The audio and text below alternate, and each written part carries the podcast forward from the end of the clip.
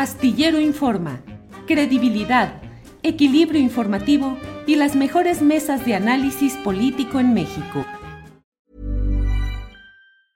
Hey, it's Ryan Reynolds and I'm here with Keith, co-star of my upcoming film If, only in theaters May 17th. Do you want to tell people the big news?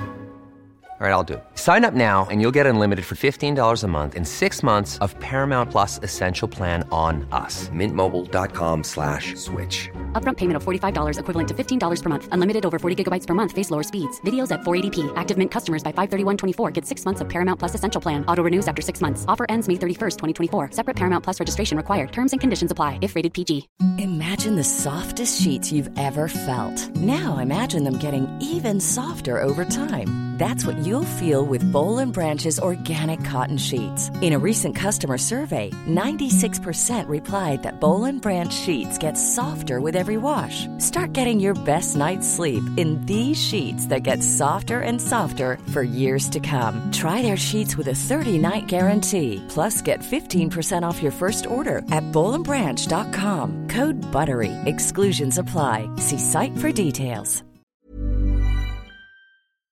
En la mesa del más allá. ¡Bravo! Es justo, ¿por qué Fernando tiene muñequitos? Porque tiene un muñequito. A ver, Fernando, siempre andas aquí poniendo el desorden. ¿Qué Nos es? unita, Julio. Fíjate que, eh, hola amiguis, este, es un alebrije que me regaló hace muchos años eh, un miembro de la familia Linares, Pedro Linares, que son los que inventaron esto que ya se ha convertido en una cosa ya insoportable, que es la, la multiplicación de los alebrijes. La multiplicación de los alebrijes. Órale. Bienvenido, Fernando. Buenas tardes. Gracias. Muchas gracias, Julio. Hola, Ana. Hola, querido Horacio. Hola, Horacio, buenas tardes. Hola, querido, buenas tardes. Hola, queridos Ana Francis Fernando. Y pues mis deseos de mejora para, para Ángeles, por favor, que, que, que ah, se porta muy bien, así que ya, ya saldrá. Y ahorita ya Sí, no sí. es, ya no es de temer. Si estamos vacunados, ya no es de temerse. Así es, así es. Ya va, ahí va, ahí va saliendo. Gracias, Horacio. Ana Francis Moore, buenas tardes. Hola Julio, te mando un abrazo y un abrazo a Ángeles. Y qué frío, ¿Por qué? ¿Dónde andas? Frío aquí en la ciudad, pero hace frío. Horacio, no sé por qué lo veo así tan encuerado. Bueno, el de por sí ya ves Hace, que se hace calor. Yo siempre, no, oye, pero si hace calor, yo vine ahorita del conservatorio a mi casa en la Condesa en la bici, pues me dio mucho calor. O sea, está muy rico en la calle. Los edificios son los que guardan el frío y la humedad. Ese es el problema. Este edificio es frío, tienes toda la razón. No frío. Pues entre fríos y calores es como andamos aquí con diferentes temperaturas. Eh, Horacio Franco, ¿tú eres, eh, te gusta celebrar tu cumpleaños o, o celebrar aniversarios de algún tipo? Digo, ya cada vez que se vuelve uno más viejo, menos le gusta uno celebrar. Este, pero, pero bueno, para mí la celebración es cada día de que estoy vivo, la verdad, ¿no? En mi cumpleaños es una fiesta y además me, me deja mucha chamba porque mucha gente que me, me manda mensajes y todo, pues los tengo que contestar en mi cumpleaños. Entonces está muy padre porque me la paso trabajando en mi cumpleaños, teniendo contacto con la gente, que es lo que más me gusta, la verdad. Y pues así celebrarlo, celebrarlo, la verdad no soy muy afecto a celebraciones más que en petit comité con amigos muy específicos y, y lo que pues siempre celebro, lo que cada cinco años celebro es mi aniversario en Bellas Artes, de que di mi primer concierto en Bellas Artes, que ya me tocan mis 45 años de que di ese primer concierto el año que entra, así que espero que en abril pueda yo tener acceso a Bellas Artes para que me dejen celebrar ahí mis 45 años de carrera. Entonces, nada más es lo único que celebro cada cinco años, ese concierto que me marcó la vida el 12 de abril de 1978. Todavía ustedes creo que ni nacían. Yo Nada sí, más ya con mucha. Nada más tú y yo. antes. Sí, sí. Nada más tú y yo, Julio. Pero estaban recién nacidos. Y este, y ahí di mi primer concierto, tenía yo 14 años. Y bueno, pues, pues, eh, es de celebrarse. Pero no, en realidad soy muy, muy parco para celebrar.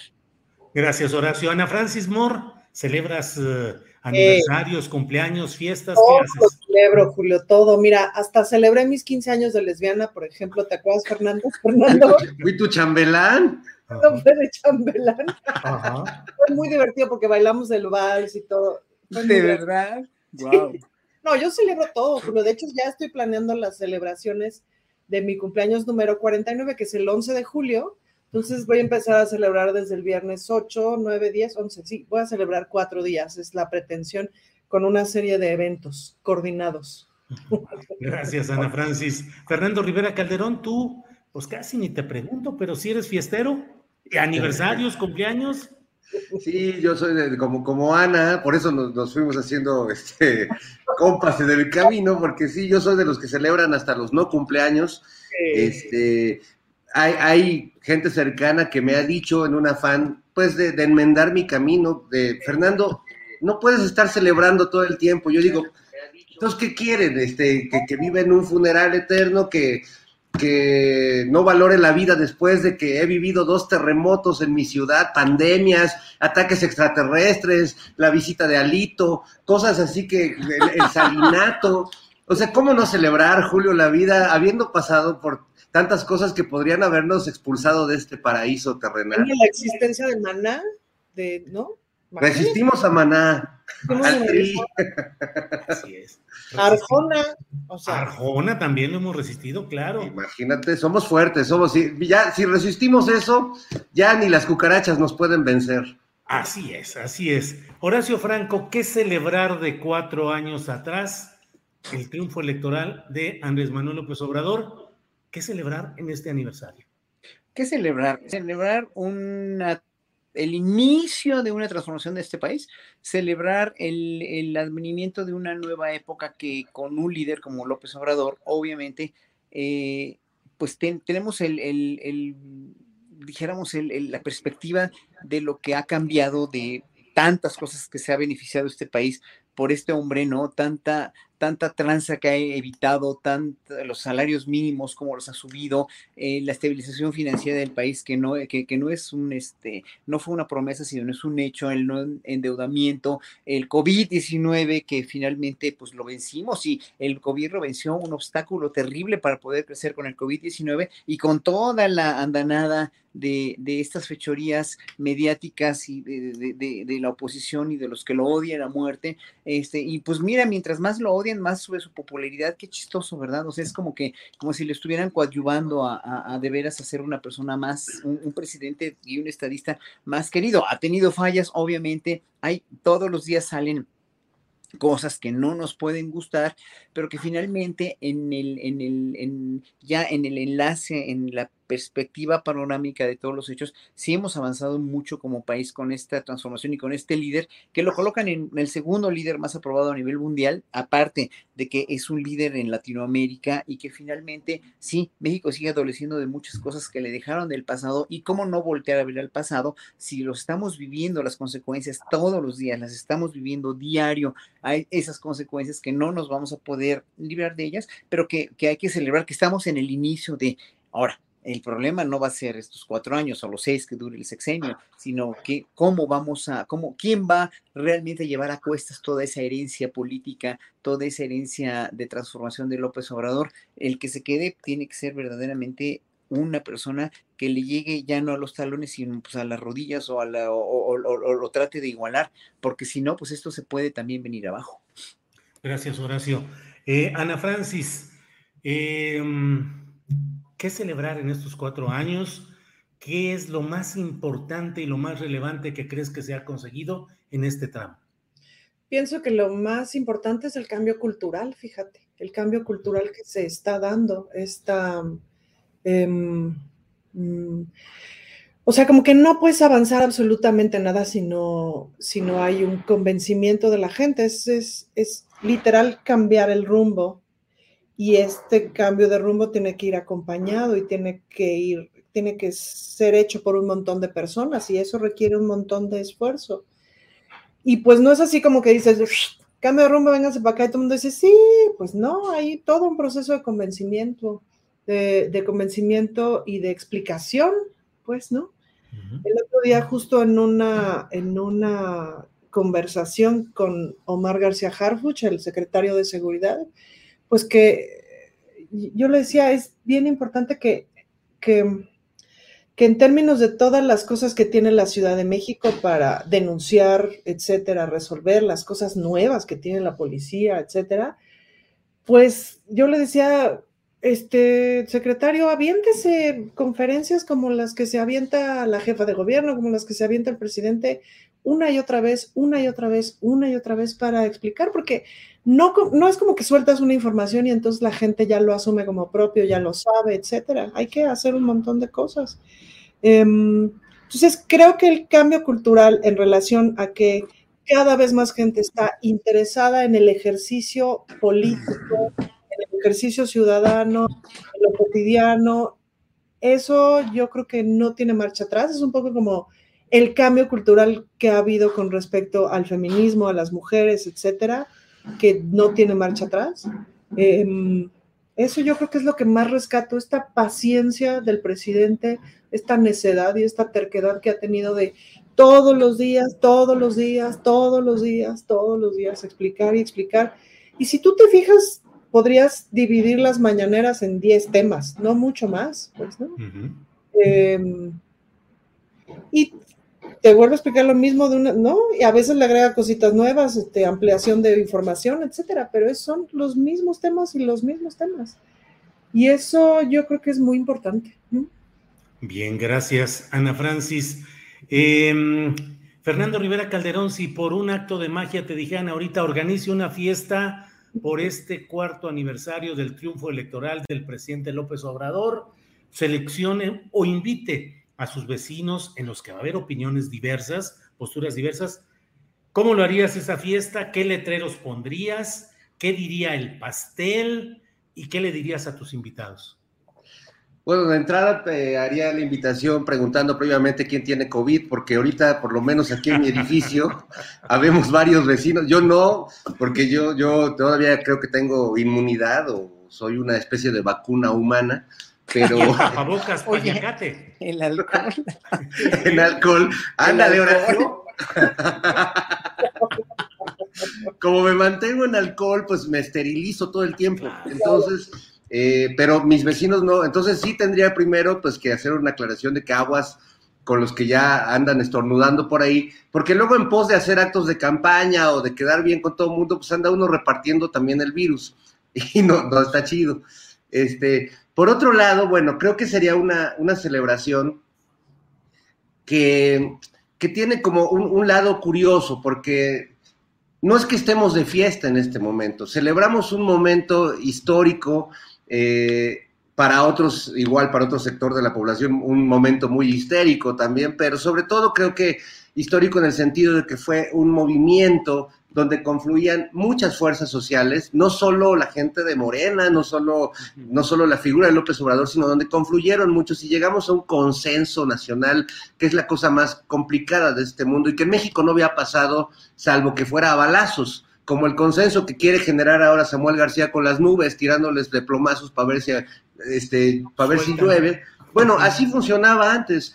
Para mí fue un momento verdaderamente de una revolución de conciencias donde a través del voto hubo un consenso nacional en el que decidimos darle un giro a las políticas económicas, a las políticas sociales que habíamos llevado en este país.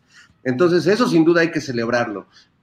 Conmemorarlo quizás, vamos a vivir el proceso en el que esa fiesta se va a volver más bien una conmemoración, pero lo que también creo que es importante es que no es que celebremos porque estamos de fiesta, estamos, eh, como dicen las obras en la calle, eh, disculpen las molestias, estamos tratando de reconstruir un país que estaba saqueado, devastado, roto, herido, y creo que estamos tratando no solo el gobierno del presidente, sino un montón de esas fuerzas que confluimos ahí, algunas que a lo mejor ya no están con todo ese apoyo ahí tan, tan fuerte a la parte política, pero que siguen empujando que haya transformaciones en, todos los sentidos. Entonces, bueno, mi, corazón sí está de fiesta desde esos cuatro años. Yo eh, además decidí tomar una decisión como, como periodista, como comunicador previo en, los tiempos de esa campaña, donde decidí pues dejar esta medianía a veces muy cómoda para los periodistas de eh, escudado en la objetividad, yo estoy con uno y estoy con otro y le, le doy voz a, a los buenos y a los malos y porque soy muy objetivo y decidí que no, que la verdad en el fondo no, no pretendía ser objetivo ni objetivo, sino más bien eh, comprometerme con el momento político que estaba viviendo, con las herramientas y con todo lo que yo tenía para poder aportar a ese momento desde lo que yo creo que es la empatía, que es el amor, que es el, el trabajo. Y bueno, pues eso sí lo celebro, pero sí, sin duda, tampoco es que estemos en un momento de fiesta, estamos en un momento de trabajo y vaya que a este sexenio por lo menos pues ya le queda, él tiene las horas contadas y hay todavía muchas cosas por hacer, independientemente de que se logre la continuidad del proyecto político de López Obrador.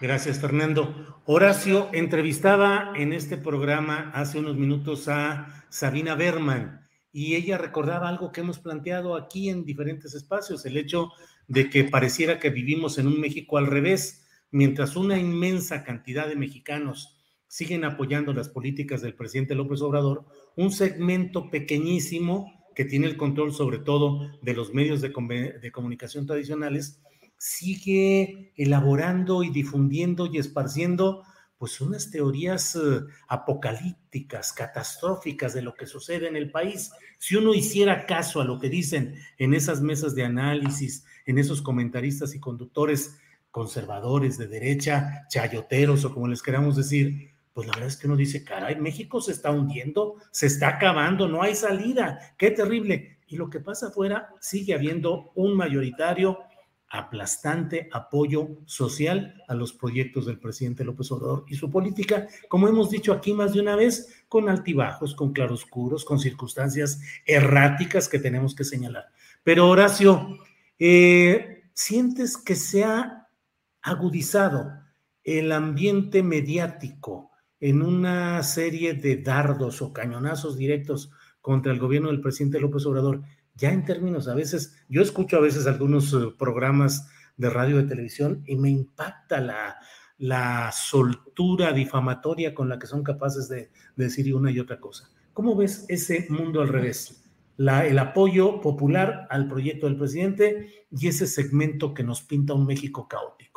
Bueno, este segmento es un segmento que siempre, desde hace, no olvidemos la historia de, desde la edición de Krause del Mesías Tropical, de esta, de esta, de esta calumnia difamatoria, del peligro para México, del desafuero, de la foto que, que, que, dijo AMLO ayer precisamente en la mañanera con que lo querían encañonado, pues, o sea, todas estas, todos estos mitos que existen alrededor de un personaje odiado porque, porque quería desde entonces eh, realmente un gobierno diferente de las prácticas que estaban, que estaban ya muy, muy eh, total, absolutamente enquistadas en, en, los partidos PRI PAN que habían gobernado. Entonces, toda esta gente, estos, esta gente de los medios, más 20 millones que lo siguen, que no tienen idea de otra cosa, o no conocen otra cosa, o no les conviene otra cosa más lo que tenían anteriormente, y que perdieron todos los privilegios que perdieron, obviamente están desesperados, ya no saben ni qué hacer y se van al, a, lo, a, lo, más barato y a lo más corriente y a lo más verdaderamente mezquino, que es, por ejemplo, y, eh, eh, bueno, inventar todas estas cosas sobre, sobre López Obrador, pero además meterse con su hijo, ¿no? O sea, es verdaderamente sí es muy, este, es muy escandaloso ya cómo lo hacen ya no tienen otra cosa que, sacar, ¿no? Y, y, los medios y los que quienes les pagan, ya sean desde Latinos, Madrazo y todo, lo, este, Aureoles Conejo, etcétera, etcétera, cómo se coluden ahí, cómo lo, lo odian, cómo lo detestan, cómo quieren desesperadamente, o las declaraciones de Alito, que también, o sea, quieren desesperadamente mostrar otra cosa que no es, pues, ¿no? Las mentiras que sacan a cada rato sobre, sobre, sobre lo que sea sobre el aeropuerto de Felipe Ángeles, etcétera, etcétera. Pero pues no van a poder porque finalmente no, no es cierto, aparte de que no es cierto y los desmienten de la manera que sea, ¿eh? en, el, en, el, en el quienes tienen las mentiras, que creo que se ha visto cada vez más, más, este, como más parco y más depurado finalmente, y el presidente desmiente diario a, fin de cuentas, ¿no? El quienes tienen las mentiras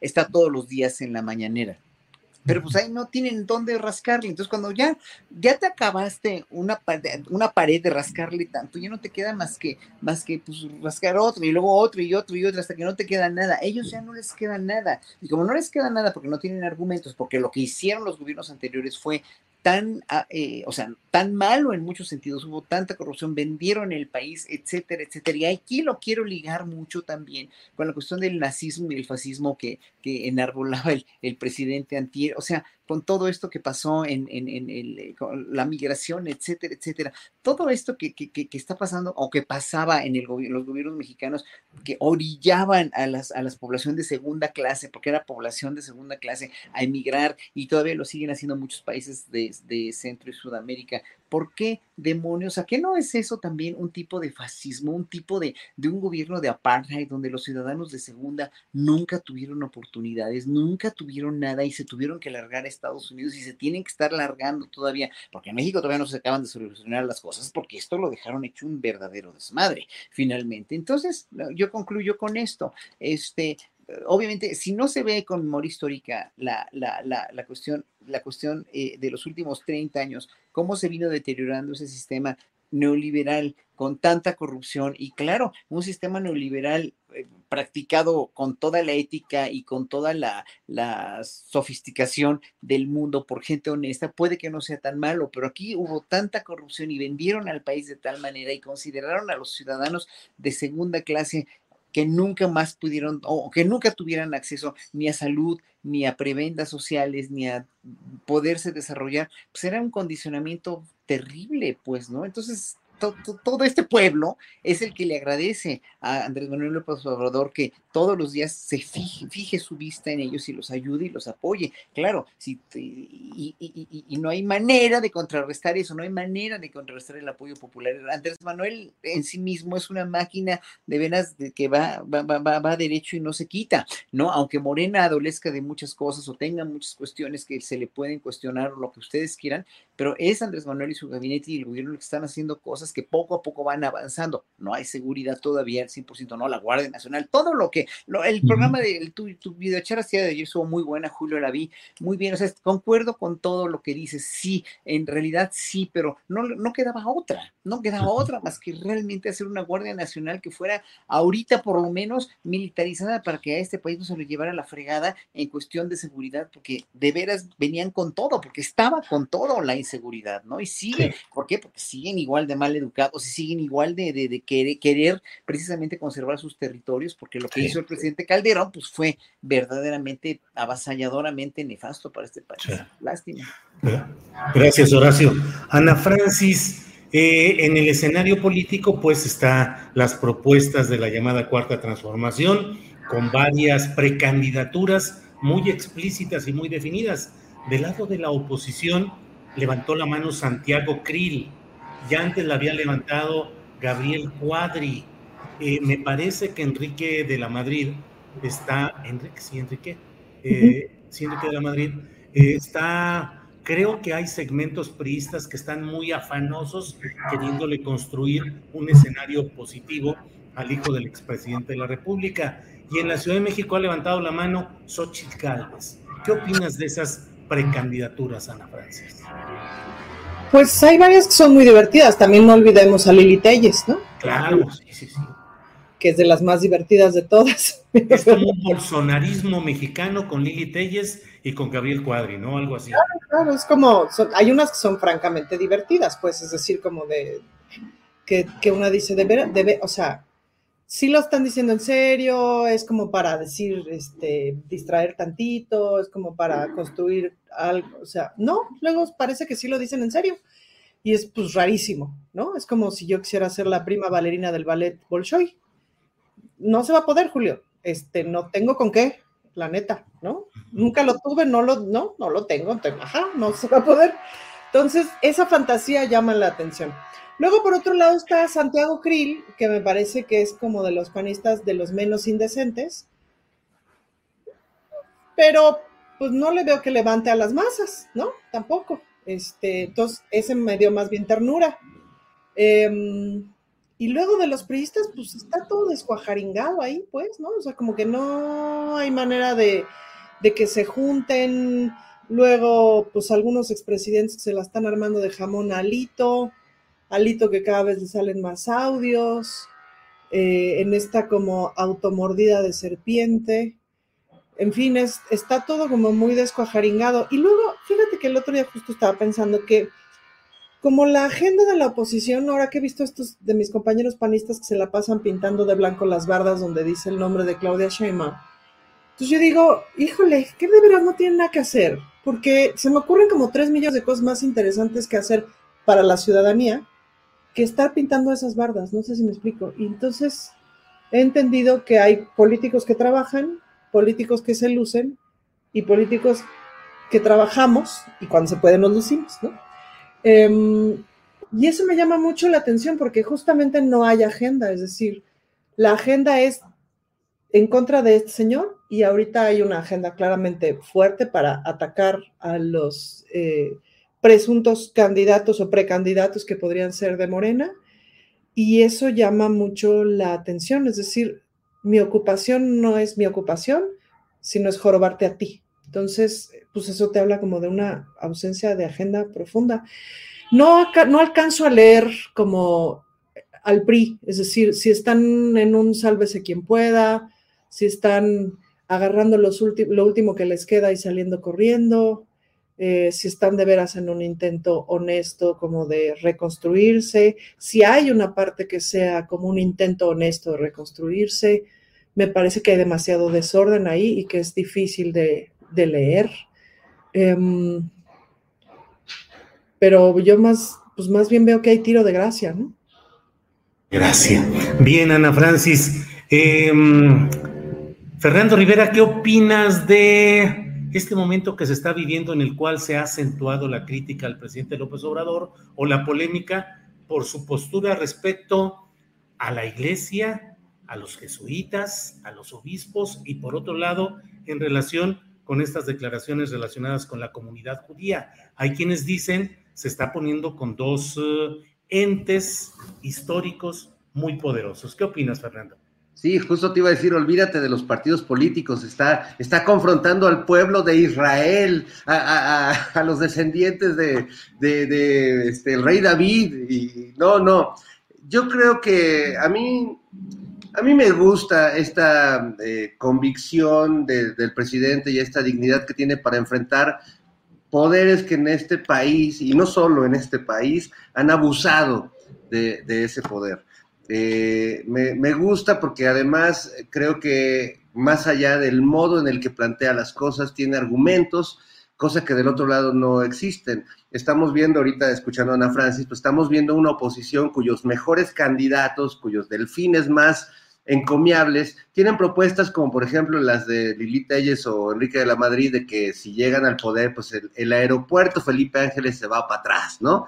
Eh, y vuelven a, tratar de desinundar el, el, de Texcoco. Y también vemos la propuesta de Cuadri, por ejemplo, de convertir la refinería, dársela a la iniciativa privada, que es justo de donde venimos y a donde no queremos volver, y que también va a convertir el tren Maya en una ciclovía. Y, Alito, el PRI, el partido de la historia de México, está proponiendo que todos nos armemos como en los tiempos de la revolución para arreglar nuestros problemas como en, Nuevo León arreglan el clima. Entonces, eh, creo que ante todo esto, pues sí, eh, terminan eh, de una manera muy extraña y muy paradójica robusteciendo al, presidente, incluso en, en batallas tan eh, tremendas que cualquier asesor hoy en día, de, estos asesores que, este, ven las estadísticas todo, diría, híjole, presidente, tal vez confrontar a un miembro de la comunidad judía no sea conveniente. Bueno, pero resulta que el miembro de la comunidad judía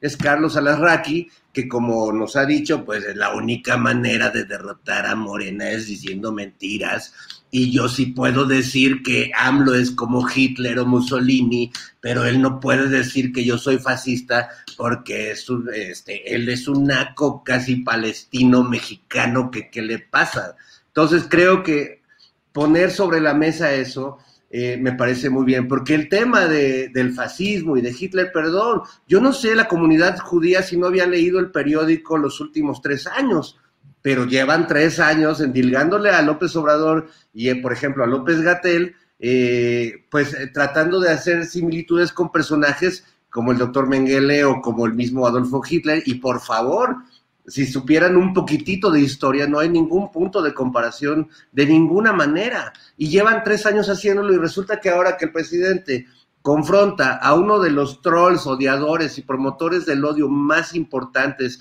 y además confeso de que miente cotidianamente para eh, desacreditar al partido en el poder, y, entonces la comunidad judía se pone de, su lado a defenderlo, híjole, pues perdón, perdón al pueblo de Judea, pero, pero no está bien. No, eso, eso no, eso va a hacer llorar al niño Dios. Así es, imagínate, vengan niños al, al rosario que Jesús eh, llorando está y de ver a tantos niños muy contentos se pondrá. Así es, Fernando Rivera. Horacio Franco, digo, Horacio, para que veas que también me acuerdo de los cánticos eh, de las idas al catecismo, ¿no es cierto? Yo nunca fui al catecismo. ¿A poco fuiste? No fuiste al catecismo. ¿Sí fuiste? No. ¿Quién? Tú. No, yo soy ateo. Yo soy ateo. Ahora, pero no, no, no, no, no, hice primera comunión porque me obligaron en San Luis Potosí a que si no hacía la primera comunión en el colegio que estaba ahí, Colegio Amado Nervo, no me entregaban el certificado de primaria y no me podría inscribir rápidamente en la secundaria. ¿Tú hiciste primera comunión, Ana Francis? Claro, y también hice 15 años y le entregué mi ramo a la Virgen y todo. Ándale. Horacio, ¿tú hiciste primera comunión? No se te oye. It's that time of the year. Your vacation is coming up. You can already hear the beach waves, feel the warm breeze, relax, and think about work. You really, really want it all to work out while you're away. Monday.com gives you and the team that peace of mind. When all work is on one platform and everyone's in sync, things just flow wherever you are. Tap the banner to go to Monday.com. Everyone knows therapy is great for solving problems, but getting therapy has its own problems too, like finding the right therapist, fitting into their schedule, and of course, the cost. Well, BetterHelp can solve those problems. It's totally online and built around your schedule. It's surprisingly affordable too. Connect with a credentialed therapist by phone, video, or online chat, all from the comfort of your home. Visit betterhelp.com to learn more and save 10% on your first month. That's BetterHelp H E L P. es que me, ya, ya, ya me, ya me desactivaron, ya me activaron el micrófono. Me negué rotunda y absolutamente así desde niño, ¿eh? Desde niño yo siempre fui ateo, así que yo nunca creí en ningún Dios y dije, yo cómo voy a andarle confesando mis pecados, además yo era un niño bueno, o sea, me portaba muy bien, sacaba 10 en todo, en la escuela, en la primaria, ¿qué pecados tenía yo que confesar? Y además dije, no, esto no, no puede ser, no, gracias. No, no, yo ya adoraba a otros dioses, no adoraba, porque nunca tuve dioses, pero yo este, veía a otros dioses como Osiris, Isis. A tu Mesías, a tu Mesías López Obrador. Eran maravillosos los dioses. Para mí no había dioses, no había un dios, sino muchos dioses, y, yo conocía muy bien de ah, Oye, Horacio, hasta que, hasta que llegó nuestro Mesías. Ese. Ah, porque aquí, aquí en el chat dice que somos cromadores, un cromador, que no sé qué, bueno, en fin, los bots que quién sabe quién los manda, pues los mandaron claro. a quién. Fernando Rivera Calderón, tú hiciste primera comunión y todos eh, los ceremoniales protocolarios de, de, esa índole. Tengo todos los sacramentos, Julio, tengo mi acta, bautismo, primera comunión, confirmación, incluso allá me adelanté la extrema unción porque si me agarra descuidado, eh, todos los santos óleos me los he puesto, incluido el ribotril, y la verdad es que me siento muy, muy protegido. De todas formas, llevo siempre mi ojo de venado y todas esas cosas, mi, mi detente, mis anjudas que mi mamá me puso en la cartera, porque pues, ¿quién quita que en el día del juicio final resulta que la deidad era Buda o, o, este Juan Jesús Malverde? Jesús Malverde, si ese es el verdadero Dios, voy a quedar muy bien con él, pero por otras razones, amigos. Las razones que. Ana Francis, ¿qué? No, que, quería agregar un asunto como de, todo este issue de Carlos Alarraqui, que creo que es un poquito como para el asunto de la, de la complejidad, porque no es tan sencillo. O sea, creo que a la hora que el presidente ha ido tocando a los intocables, y eso ha sido un proceso muy interesante. Es decir, una cosa es el periodista, el periodismo y otra cosa son los periodistas sicarios y de eso no se había hablado. Una cosa es el empresariado y otra cosa son los empresarios sicarios o los empresarios impresentables, etcétera. Y eso más o menos se había hablado, pero no se había hablado así este, frontalmente. Una cosa es eh, una parte de la iglesia, etcétera, y otra cosa son de pronto los impresentables, pues, ¿no? Una cosa es la comunidad judía y otra cosa es el impresentable de Carlos Alarraqui, pues, ¿no? Y otra cosa es el Estado de Israel, porque además siempre son, siempre como que se embarra todo y se confunde y son cosas bien distintas. Claro, claro. El, el asunto con la comunidad judía que a mí me, me, digamos, como que me ocupa y me preocupa, es que ante cualquier cosita siempre sale el antisemitismo popular, porque es cierto que uno de los graves problemas eh, de discriminación en el mundo es el antisemitismo. Hay muchísimos prejuicios con respecto a lo que es el judío, la comunidad judía, etcétera, etcétera.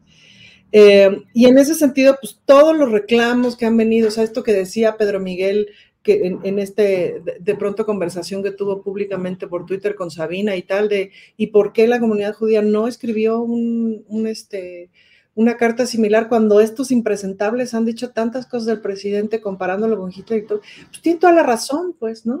Entonces es muy interesante que el presidente desvele estos asuntos y, y, es muy interesante que se pueda, pues, ¿no? Y que perdamos el susto como de esta, de esta cosa intocable y que espero de todo corazón que la comunidad judía se sienta segura, pues, de que se pueden hablar de estos temas y de que por más que se levante el cierto polvo antisemita que hay todavía en lo cultural, pues van a estar seguros como cualquier ciudadano tendría que estar seguro en este país, que no es que estemos ahí, no estamos en jauja, pues, pero pero siempre el miedo es ese, pues, ¿no? Como, ¿Cómo hablamos de esto sin caer en el antisemitismo? ¿Cómo hablamos de esto sin caer en el anticatolicismo también, pues, ¿no? Sin caer en, en, esto. Yo no soy atea, yo soy creyente. Poca gente lo, lo sabe o me, o me, ubica como creyente, pues, ¿no? Y respeto muchísimo a la comunidad jesuita, estudio en la Ibero.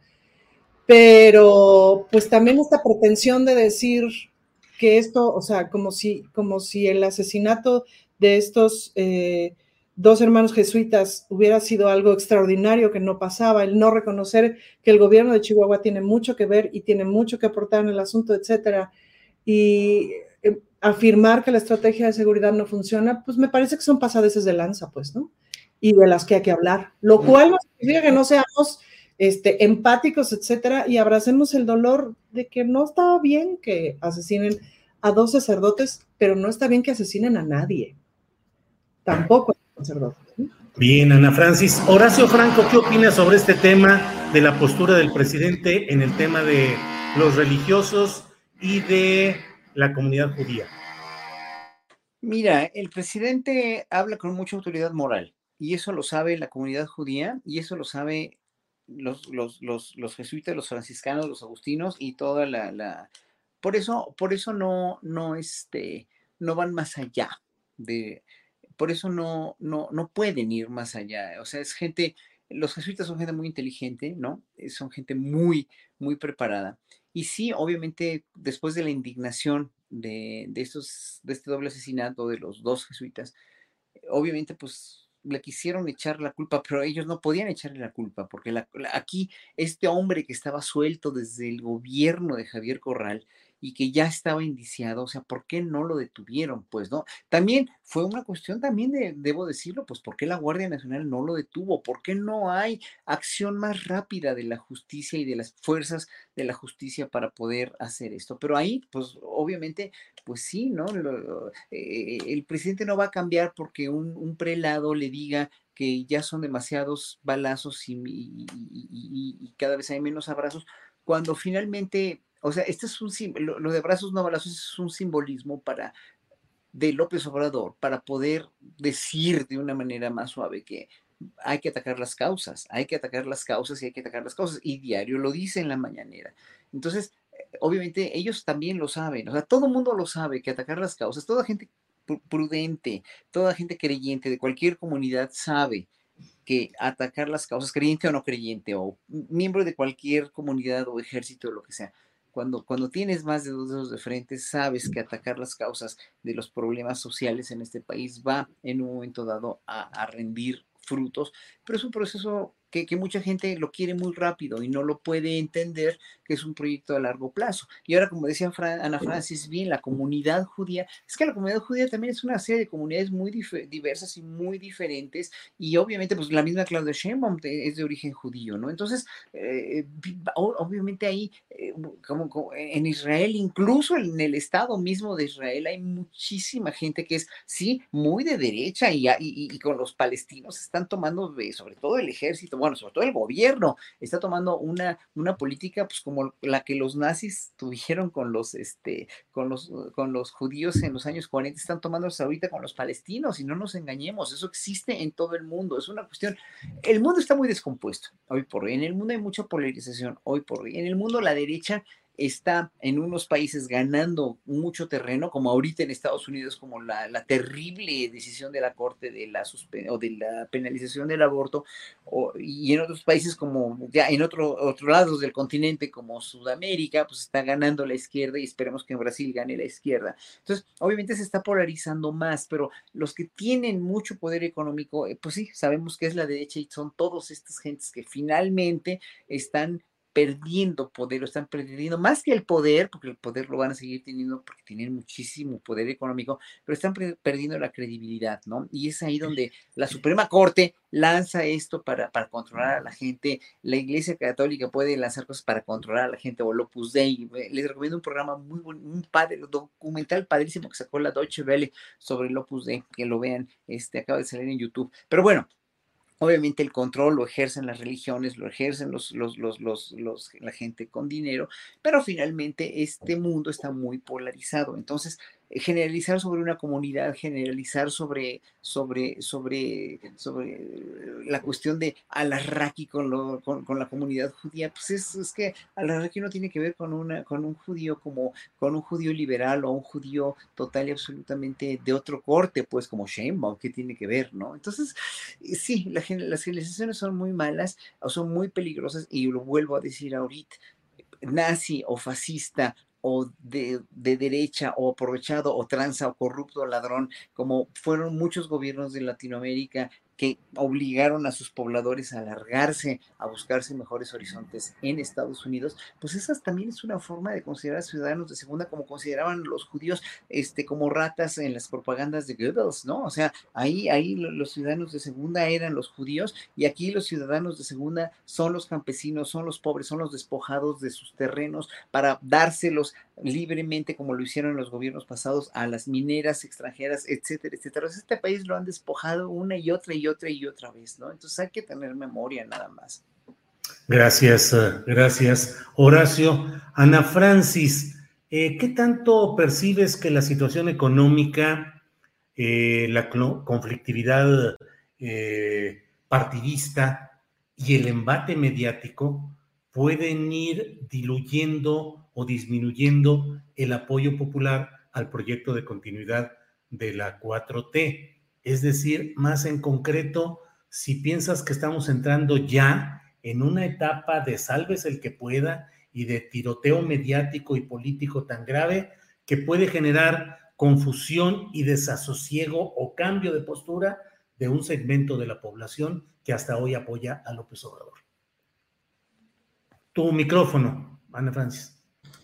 Pienso que este asunto como del caos y del pánico y de la paranoia y tal, Em, yo pienso que está agotando, es decir, que está agotando a la gente, que es, no sé si se acuerdan, eh, no sé qué serie o película habré visto en algún lugar, porque luego vienen así los recuerdos a mi cabeza, que era, seguramente era de Twilight Zone, que era todo un capítulo en donde había habido guerra nuclear afuera y no sé qué, y entonces estaban encerrados en un búnker y todo así angustioso y caótico, y se odiaban, pero se amaban, pero se peleaban, pero no sé qué hasta que un día, o sea, no sabían si abrir o no abrir la puerta, y abrían la puerta y afuera estaba todo tranquilo, no había, no había ocurrido el caos nuclear. Em, a veces pienso que estamos transitando por ahí, Julio, y que también hay una cosa que de pronto no vemos y no medimos, y, y que es que las secuelas psicológicas de la pandemia, las secuelas emocionales más que psicológicas, pues yo creo que las vamos a estar viendo los próximos cuatro o cinco años todavía, pues. Y eso luego como que lo damos por sentado que ya pasó, que lo tenemos bien acomodado, etcétera. Pero se movieron un montón de cosas, se movieron los cimientos de un montón de cosas, se nos movieron interiormente un montón de cosas. Entonces, yo pienso, pero no sé si es mi, mi esperanza permanente, que más bien esta especie como de generar caos y de generar miedo y etcétera, pues lo que va a ir generando es apagarle al radio, apagarle a ese programa, em, apagarle a esas voces que, que, pareciera que lo único que quieren es el horror permanente y más bien pues, la calle, ¿no? Es decir, lo que está pasando en la calle, que es pues, el encuentro, el continuar, el reencuentro, la reconstrucción de un montón de cosas y tal. Por otro lado, creo que la cosa encarnizada electoral, etcétera, me parece que tiene sus momentos y que son olas. Em, y hay que sortearlas, pero eso creo que está presente siempre. Ahora empiezo a pensar que eso está presente siempre, que hay meses más tranquilos que otros. No, no, no es lo más luminoso, digamos, de la política. Em, pero, pero pienso que esas cosas eso se dan como, como por olas y que sin duda que dejan ver lo peor de, nosotros mismos. Pues, pues, sí, Ana Francis, gracias. Em, Fernando Rivera Calderón, eh, el miedo como método de control social. Y he entrevistado varias veces a Fernando Buenabad, doctor en filosofía, especialista en asuntos de comunicación y particularmente en los procesos de lucha popular por el cambio. Y él nos dice que en términos muy generales, uno de los eh, aspectos deficitarios de los proyectos populares llegados al gobierno es que no tiene una política eficaz de comunicación social, que suelen dejarlo a la palabra del presidente o del líder y a conferencias de prensa, pero que no hay una política de comunicación bien eh, definida. Dice Ana Francis, hay que dejar de escuchar o hay que dejar de ver esos programas tendenciosos, pero ¿qué hacer? ¿Optar por dónde? Las redes sociales tienen ya la capacidad de sustituir eh, eh, para que el oído popular escuche otras cosas o seguimos también allá atorados. ¿Cómo ves, Fernando? Bueno, estamos, estamos a, medio, a medio proceso, en la mitad de un proceso que ha transformado algo que los mismos periodistas de la vieja guardia, directores de medios, no terminan de creer y de hecho, si platicas con ellos, te dicen, no, no, es que nada más que se vaya AMLO, todo va a volver a ser como era antes. No va a volver a ser como era antes. Eh, por un lado, ellos han abusado de lo que eh, teóricamente se llama la pedagogía del miedo, es decir, inducir el miedo, sea real o sea ficticio, y construir un monstruo, como decía Ana Francis, un monstruo imaginario, es la escuela de eh, la política estadounidense, que durante muchos años, y que es heredada de, políticas también que se practicaban en Europa, que tienen que ver con eh, estigmatizar, satanizar a ciertos grupos. No, en Europa no nomás fueron los judíos, en general eh, la gente que venía de Oriente, que, empezó a migrar de, de Oriente hacia eh, la parte europea, pues fue víctima de una terrible estigmatización que dio origen, por ejemplo, al mito del vampiro, ¿no? Al mito del conde Drácula. Finalmente ese famoso mito y luego ya novela de Abraham Stoker tiene que ver con un estigma que se hizo sobre toda la gente que venía de Ucrania, de Transilvania, de, bueno, no, de los países que ocupaban, digamos, esos territorios que hoy están curiosamente en conflicto. Lo hicieron también con, eh, los, eh, con, los japoneses y lo, han hecho, eh, lo han hecho en general con todos los países y no solo los gringos, se ha, se ha, practicado por diferentes países este proceso de estigmatización, pero no, no les termina de funcionar y yo creo que todos los que de algún modo empezamos a consumir estos medios alternativos, estas voces eh, que disienten o que tienen otra, otra lectura de la realidad, como es tu caso, como es el caso de los periodistas Páez y Delgado, como es el caso de Ernesto Ledesma, como es el caso eh, durante un tiempo lo fue eh, y quizás lo sigue siendo en muchos sentidos Carmen Aristegui, es decir, muchos personajes así. Yo creo que muchos de los que consumimos estos medios informativos seguimos consumiendo eh, eh, a las columnas de Loret y los videos de Broso y las eh, columnas de Héctor de Mauleón y Raimundo Rivapalaz, por lo menos a mí me llegan, porque ellos sí están, como no tienen otra cosa que hacer este sexenio, realmente están obsesionados en viralizar esos contenidos, por más decadentes, pinches y, y desinformadores que sean.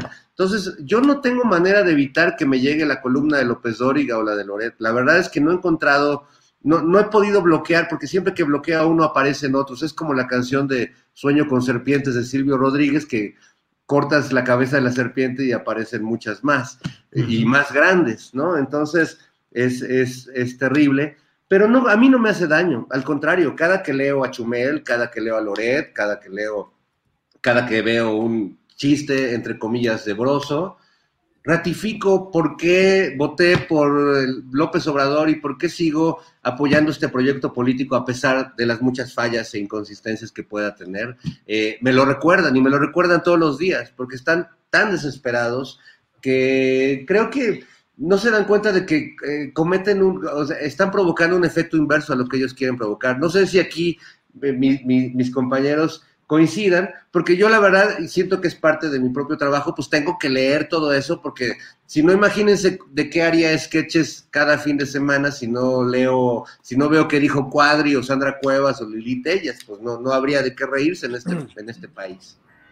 Gracias, Fernando. Eh, Horacio, eh, vamos ya a la parte final de nuestro segmento en Canal 22 y luego seguimos en nuestra transmisión normal, pero... Mmm, si le pregunto a Ana Francis o a Fernando, tendrán una respuesta inmediata, pero te quiero preguntar a ti.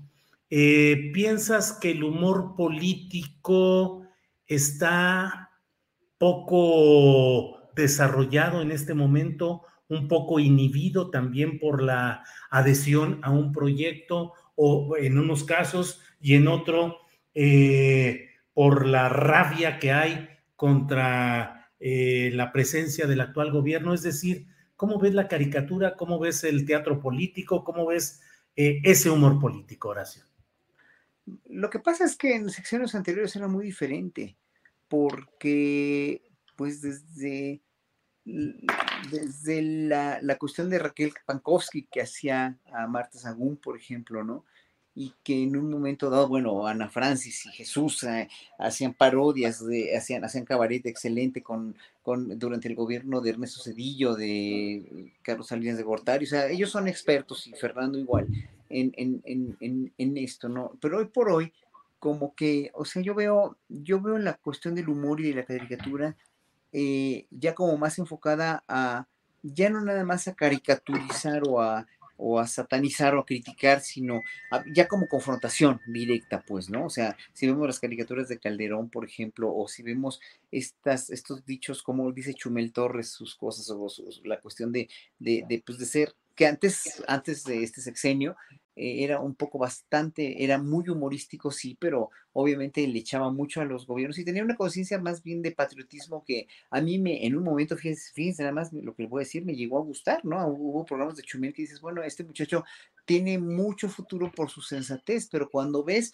¿Qué le pasó? O sea, ¿qué les pasó en este sexenio a él y a por ejemplo, ¿no? Y a muchas otras personas.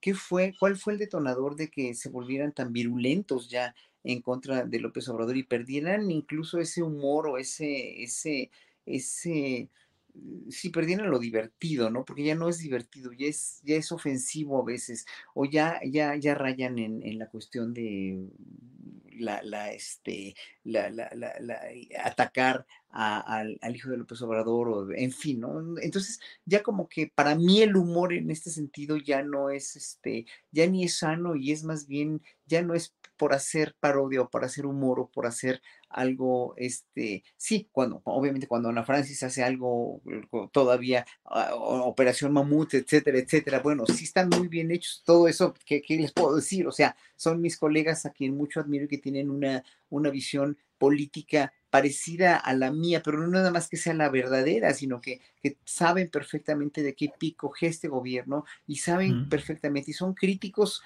pero críticos constructivos con lo que no funciona o con lo que no nos gusta o con lo que podemos mejorar. Cuando eres crítico así, puedes hacer el mejor de los humores o la mejor de las caricaturas, pero cuando empiezas a inventar o hacer caricaturas sobre inventos o sobre ya, ya excedidas de, de veneno eh, para uno o el otro lado, ¿eh? También, o sea, ¿cómo no vas a poder hacer una caricatura de Alito Muñoz, por ejemplo, cuando Alito Moreno, perdón, cuando Alito Moreno, pues obviamente se ha, solito se ha puesto el camino, se ha puesto de pechito para que hagan caricaturas sobre él de cualquier estilo, ¿no? O Ricardo Anaya, por favor, ¿no? o Sandra Cuevas. Bien, pues Horacio, gracias. Y bueno, pues ha llegado el momento exacto de decirle adiós a Canal 22. Muchas gracias. Hasta aquí llega esta transmisión. En cuanto a Canal 22, en la mesa del más allá. Muy bien, pues muchas gracias en este segmento y nos quedamos ya en nuestra parte de YouTube. Ana Francis Mo, postrecito, lo que nos desees agregar, lo que nos quieras decir en esta parte final del programa, por favor. Creo que una diferencia, Julio, de este momento histórico a reserva, a, diferencia de lo anterior, y creo que es mundial, no necesariamente mexicano, tiene que ver con la complejidad y por eso creo que la comedia política también está en un periodo de transición súper interesante.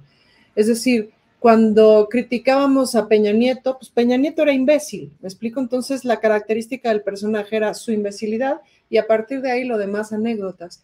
Cuando hacíamos imitaciones, este, no sé, por ejemplo, de Calderón, pues genocida y violento y su, su enanés mental, etcétera. Y a partir de ahí, pues puras anécdotas. Em, y este momento requiere complejidad y pongo este ejemplo. La Suprema Corte de Justicia acaba de sacar esta serie de Caníbal, ¿no? Que está haciendo un escándalo y tal. Em, la voy a ver, obviamente no la he visto. De entrada el, el, tráiler me súper sacó de onda porque tiene como toda esta cosa de vamos a hablar del asesino serial como si el feminicidio, como si el problema del feminicidio fuera ese y no la cultura feminicida que hace que te mate tu hermano o te mate tu novio, ¿me explico? No un güey que es sociópata, etcétera. Nuestro menor problema son los sociópatas, pues, ¿no? Pero la Suprema Corte de Justicia, que ha sido tan aliada en los últimos años, aquí en estos momentos podríamos decir que se ha ganado un cierto respeto en muchas áreas, sobre todo también en los temas de mujeres, toma esta decisión de hacer con este punto de vista, tocar el tema tan particular del feminicidio. A reservas de mirar la serie, a ver si me da el estómago y en ese sentido tener una, una, opinión más compleja. Pero es complejo, ¿no? Entonces, en ese sentido me resulta mucho más interesante ahorita, más allá de pelar el, o sea, de pelar la propaganda del miedo, ya me da una hueva espantosa. Me resulta mucho más interesante platicar justamente con los aliados, ¿sabes? Y decir, ¿por qué crees que el feminicidio es un problema de que están loquitos unos güeyes. ¿Por qué no miras esta complejidad? Porque los propios aliados no necesariamente la miran, pues, ¿no? Y eso es mucho más interesante. Lo mismo pasa con ciertos espacios, con ciertos noticieros. Bueno, contigo mismo, Julio, ¿no? Siempre estoy de acuerdo con lo que tú dices, con lo que tú planteas, con lo que pasa en tu programa, ¿no? Pero, pero esa complejidad es muy interesante, pues, ¿no? Lo que ya da una flojera espantosa es esta insultante banalidad que hace o que piensa que todos vamos a pensar de una manera, el, el vas carnal, el es un peligro para México, o sea, esta insultante banalidad que piensa que las personas somos idiotas. Y como además yo soy mujer y el patriarcado históricamente ha pensado que soy idiota, pues eso específicamente me pone los pelos de punta, pues, o sea, eso lo rechazo de manera contundente y amo la complejidad, pues, ¿no? Y me parece que la complejidad, pues, es un camino mucho más interesante de vida. Y volviendo a la primera pregunta, creo que ese es el gran cambio y creo que esa es la celebración del día de hoy, que el pensamiento político, social, ciudadano es considerablemente más complejo de lo que era y eso expande los pulmones. Bien, Ana Francis, gracias. Fernando Rivera Calderón, para cerrar este, esta mesa, el postrecito, por favor. Chun, chorrón, chun, chun. ya, ya, ya, ya se vuelve una muletilla de... bueno, nada más agregar eh, eh, al tema del humor, que creo que es como para un programa completito, pero pues sí creo que distinguir entre, entre lo que es el humor, que creo que sí está viviendo una transformación importante, y lo que es el bullying, que es una cosa parecida al humor, pero que realmente es un tipo de abuso que basado en lo aparentemente chistoso se utiliza para eh, pues cometer un abuso contra, por ejemplo, lo acabamos de ver contra el hijo eh, menor de edad del presidente, que amparados en eh, apodos en teoría chistosos o aparentemente chistosos, cometieron un acto de abuso. Esto lo vemos cotidianamente contra las víctimas, contra muchas personas que no están en igualdad de situación, entonces, bueno, sí distinguir que cuando el escupitajo es de un payaso que, tira allá arriba, la verdad es que eso conecta con el humor que se ha venido haciendo en la historia de la comedia desde hace muchos siglos. Y eh, lo otro, el escupitajo de arriba hacia abajo, es un ejercicio de poder abusivo y gandalla que también lleva siglos haciéndose, pero que no es lo mismo. Entonces, bueno, simplemente eh, distinguir eso. Por eso, comediantes como todos los que fueron de la gran familia mexicana de Televisa, los Derbez, los eh, Adales Ramones, todos estos personajes, pues se quejan ahora de que no se pueden reír de nada porque pues han practicado no el, humor eh, que practicaba Andrés Bustamante, por ejemplo, sino una especie de bullying protegido por una empresa que era la empresa, el monopolio más grande de medios en este país. Y bueno, para cerrar con algo bonito, los quiero invitar, porque el, este domingo 3 a las 4 de la tarde voy a presentarme con Monocordio en Los Pinos, ahí en la pérgola de, pues de este centro, hermoso centro cultural, donde antes, la última vez que yo anduve por ahí, bueno, ya había ido a, verlo en esta nueva faceta, pero me tocó en los tiempos de Calderón ir a uno de estos desayunos con eh, periodistas que organizaba eventualmente eh, y bueno, ver a esos pinos, eh, ese lugar convertido en un búnker lleno de militares, donde no podías entrar si no te revisaban este, todo, si no te habían investigado ya tus antecedentes, le daban al presidente Calderón una tarjetita con este, los nombres de los que estábamos ahí, diciendo, este, bueno, pues este es León Krause, es, es hijo de tal, es buena onda, nos tira buena onda, esta es tal, este es tal, y, así, y me acuerdo que a mí me tocó ver la tarjetita que decía aguas con este güey o algo así, porque era como de no, este como que le pega para todos lados. Eh, entonces me da mucho gusto y los quiero invitar. Voy a tocar canciones de amor, que me parece lo más transgresor y revolucionario que podemos hacer en estos momentos y más en un lugar como Los Pinos. Así que están invitados, Monocordio, este domingo 3 a las 4 de la tarde. Me encantará cantar canciones de amor con ustedes por ahí. Muy bien, Fernando, gracias. Eh, Ana Francis Horacio, ¿cómo no conocimos esa tarjetita de los tiempos de Calderón a tiempo antes de integrar esta mesa? Nos hubiéramos ahorrado muchas cosas, ¿eh? Mucho tiempo, mucho tiempo y muchas penurias. Sí, sí, sí, sí. Horacio, gracias y buenas tardes. muchas gracias y buenas tardes a todos. Que estén muy bien, gracias. Ana Francis, gracias y buenas tardes. Bonito viernes, que no les llueva mucho. Sí, sí. Fernando Rivera, gracias y buenas tardes. Gracias, buenas tardes y cuídense del bicho que anda desatado sí, estos días. Sí, sí, Abrazos. Planning for your next trip? Elevate your travel style with Quince. Quince has all the jet-setting essentials you'll want for your next getaway, like European linen, premium luggage options, buttery soft Italian leather bags, and so much more. And it's all priced at 50 to 80% less than similar brands. Plus, Quince only works with factories that use safe and ethical manufacturing practices. Pack your bags with high-quality essentials you'll be wearing for vacations to come with Quince. Go to quince.com slash trip for free shipping and 365-day returns. Need new glasses or want a fresh new style? Warby Parker has you covered. Glasses start at just 95 bucks, including anti-reflective, scratch-resistant prescription lenses that block 100% of UV rays. Every frame's designed in-house with a huge selection of styles for every face shape. And with Warby Parker's free home try on program, you can order five pairs to try at home for free. Shipping is free both ways, too. Go to warbyparker.com slash covered to try five pairs of frames at home for free. warbyparker.com slash covered. Para que te enteres del próximo noticiero, suscríbete y dale follow en Apple, Spotify, Amazon Music, Google o donde sea que escuches podcast. Te invitamos a visitar nuestra página julioastillero.com.